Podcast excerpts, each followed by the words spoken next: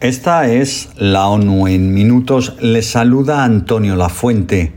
Me temo que se avecina un invierno largo y sombrío para Ucrania. Las consecuencias de la guerra en el disfrute de los derechos humanos de la gente ya han sido devastadoras y el pronóstico es muy preocupante, dijo este viernes el alto comisionado de la ONU para los Derechos Humanos al término de una visita de cuatro días a Ucrania donde observó el sufrimiento de la población civil. En declaraciones a la prensa antes de partir de Kiev, Volker Turk estimó que unos 17,7 millones de personas precisan asistencia humanitaria, en tanto que 9,3 millones necesitan ayuda alimentaria y medios para subsistir. Recordó además que 7,8 millones de ucranianos, la mayoría mujeres y niños, han huido a otros países y que 6,5 millones se encuentran desplazados dentro de su territorio. Volker dio fe de recibir informaciones diarias sobre crímenes de guerra y otros atropellos cometidos en Ucrania, entre los que mencionó ejecuciones sumarias, torturas, detenciones arbitrarias, desapariciones forzadas y violencia sexual. El alto comisionado denunció asimismo la destrucción de hospitales y escuelas, según atestiguó en Izium. Alertó también de la falta de electricidad y calefacción en temperaturas invernales bajo el punto de congelación. Cambiamos de asunto. Nueve relatores especiales y un grupo de trabajo de derechos humanos de la ONU advirtieron que el tren Maya podría poner en peligro los derechos de los pueblos indígenas y otras comunidades a la tierra y los recursos naturales, los derechos culturales y el derecho a un medio ambiente sano y sostenible. El tren Maya es un megaproyecto del gobierno mexicano con participación del sector privado que contempla 1.500 kilómetros de vías férreas tendidas a través de la península del Yucatán y los dos estados del istmo de Tehuantepec, en el sureste del país, y que busca reducir los tiempos y costos del transporte de mercancías y pasajeros para impulsar el desarrollo y potenciar la industria turística.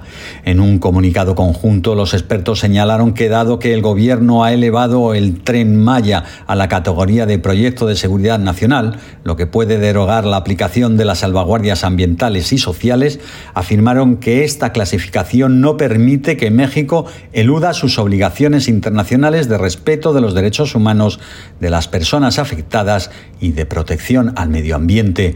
Del mismo modo, los relatores expresaron preocupación por la falta de diligencia en cuanto a los derechos humanos por parte de las empresas participantes en el proyecto, de 20.000 millones de dólares, algunas de ellas transnacionales, y las instaron a tomar medidas y ejercer su influencia para garantizar el ejercicio de las garantías fundamentales de los habitantes de los cinco estados implicados.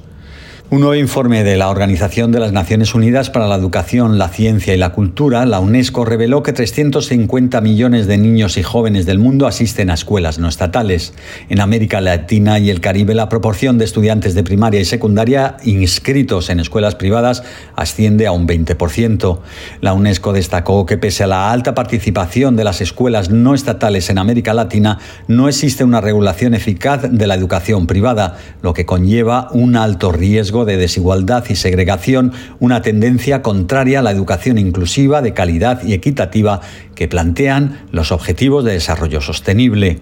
El reporte también indica que muchos países de la región carecen de reglamentación adecuada para la enseñanza privada o bien no tienen capacidad de hacer cumplir esa reglamentación, lo que mina la calidad y ensancha la brecha educativa entre ricos y pobres. Entre otros hallazgos, subraya que solo 17 países latinoamericanos analizados prohíben explícitamente el lucro en las escuelas primarias y secundarias y que solo el 8% implementan acciones afirmativas para mejorar el acceso de los estudiantes más pobres a las escuelas. La UNESCO detalló que en 2018 varios países, entre los que se contaron Argentina, Brasil, Chile y México, registraban niveles elevados de segregación y citó que la matrícula privada en la educación superior en la región sigue siendo la más alta del mundo. Y finalmente, la Agencia de la ONU para los Refugiados manifestó alarma por la escalada del conflicto armado en el estado del Alto Nilo en Sudán del Sur, que ha desplazado al menos a 20.000 personas de agosto a la fecha. ACNUR explicó que algunos de los desplazados han debido ir hasta cuatro veces para salvar sus vidas mientras el conflicto continúa. Al menos 3.000 sursudaneses han cruzado al vecino Sudán, lo que ha intensificado aún más la crisis de refugiados de Sudán del Sur, la mayor de África. Hasta aquí la ONU en minutos. Se despide Antonio Lafuente.